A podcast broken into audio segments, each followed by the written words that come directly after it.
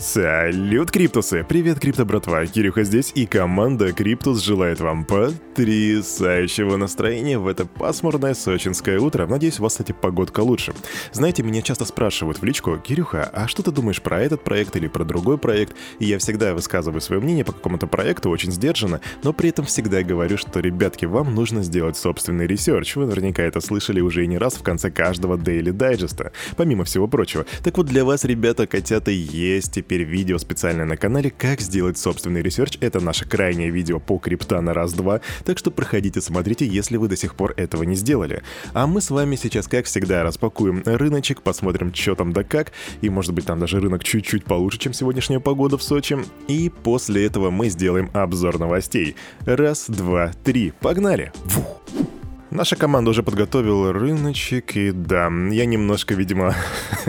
мои, мои, мои, да, мои предположения немножко не оправдались, рынок у нас красный, но только Лео дал плюс 53,6%, и Йотекс еще плюс 19,2%. Все остальное минус. Нир минус 9,4%, да, прикольно, прикольно, конечно. Шип минус 9,9%.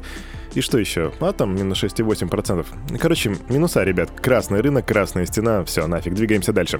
Биткоин 43 613, это минус 2,8%. При этом вчера он, кстати, достигал 45, и это был, если не ошибаюсь, месячный максимум. А, эфириум у нас 3091, даже несмотря на просадку в 3%, он все еще держится выше 3000 долларов, что очень круто. Доминация битка 41,7%, капа рынка просела ниже 2 триллионов, 1,98 триллиона. При этом индекс страха и жадности 54, он продолжает расти. Это значит, что люди сейчас будут откупать? Это не точно, но возможно так оно и будет. Посмотрим, как сегодня рынок себя проведет. Не лейте слезы, ребята, смотрим, что по новостям. У меня сегодня в запасе есть шикарные новости по Российшке, но начнем мы с новостей из Соединенных Штатов. Правительство США теперь контролирует один из крупнейших биткоин-кошельков в мире, после того, как э, вчера Министерство юстиции конфисковало 3,6 миллиардов долларов в биткоинах, украденных в результате взлома биржи Bitfinex, если не ошибаюсь, она была взломана аж еще в 2016 году. Если бы вдруг, ребятки, они решили по некоторым подсчетам, если бы они решили сбросить все эти монеты, то цена упала бы примерно на 90% до уровня 4,6 тысяч долларов за биточек. Представьте себе теперь, какая скрытая сила есть у э, правительства США. И вот просто, ребята, свершилось, свершилось. У нас правительство России наконец-таки одобрило дорожную карту регулирования криптовалют, которая была предложена вы думаете Центробанком? Думаете, нужно все забанить? Нет, они одобрили карту, которая ранее была предложена Минфином. То есть теперь до 18 февраля Минфин и Банк России должны подготовить законопроект о регулировании цифровых активов. И первый зампред Комитета Госдумы Андрей Луговой после ознакомления с концепцией Минфина заявил, что ее принятие станет прорывом для России. По словам Лугового, жители страны смогут покупать, продавать и пользоваться криптовалютой. Ребята, мои поздравления. Да, еще рано, еще рано, я даже, наверное, отменю свои поздравления, потому что это Россиюшка, но вот такая прям, такое зерно здравого смысла, зерно позитива, оно вот теперь у вас, держите, пусть оно растет. Государство сможет контролировать этот серый рынок и тем самым обеспечивать поступление в бюджет в виде налоговых отчислений. Их объем, между прочим, оценивается в 1 триллион рублей, так отмечает Луговой. Президент Казахстана Касым Жамар Такаев. А, между прочим, кстати, не каждый может произнести его имя и фамилию. Ну, я навекаю на одну персону. Если догадались, пишите в комментариях, кто это. В общем, президент Казахстана Касым Жамар Такаев на заседании правительства поручил повысить налог для предприятий, занимающихся добычей криптовалют, и выявить все майнинг-фермы. Так сообщает нам Tengri News. И по утверждениям Токаева, майнинг цифровых активов создает значительную нагрузку на электрические сети, тогда как социально-экономический эффект от этой деятельности производительности минимален. Текущая ставка 1 тенге за киловатт в час ничтожно мала. Поручаю правительству проработать кратное увеличение данного налога в кратчайшие сроки. Правительству следует разработать полноценный пакет решений по регулированию и развитию цифрового майнинга. Жду результату к 1 апреля. Так заявил Токаев. 1 апреля, ребята. Смотрим, что будет. Канадское подразделение аудиторской компании KPMG объявило о приобретении биткоинов и эфириум при помощи сервиса Gemini Trust Company. Это сообщает нам CoinDesk. В компании отказались раскрыть объем вложений в криптовалюту, и партнер-консультант по криптовалютам и блокчейну KPMG Canada Карим Садек сообщил, что компания планирует укрепить свои позиции в направлении децентрализованных финансов, они же DeFi, а при этом еще и NFT туда же и метавселенные. Слышь, Кирюха, а что за левая компания, что за KPMG? KPMG, братан, наряду еще с тремя компаниями входит в большую четверку компаний, которые специализируются на аудиторских и консалтинговых услугах. Это, между прочим, киты своего бизнеса. А тут у нас Binance объявили о совместном развитии направления метавселенных в одном из ведущих развлекательных агентств Южной Кореи UG Entertainment. В рамках стратегического партнерства компании планируют вместе работать над выпуском NFT токенов. И Binance предоставит инфраструктуру для их создания, а UG займется созданием контента и игровых активов. Также у компании есть планы по созданию игровых проектов на блокчейне. Ну чё, походу у GameStop появляются конкуренты. Хотя, кто знает, посмотрим.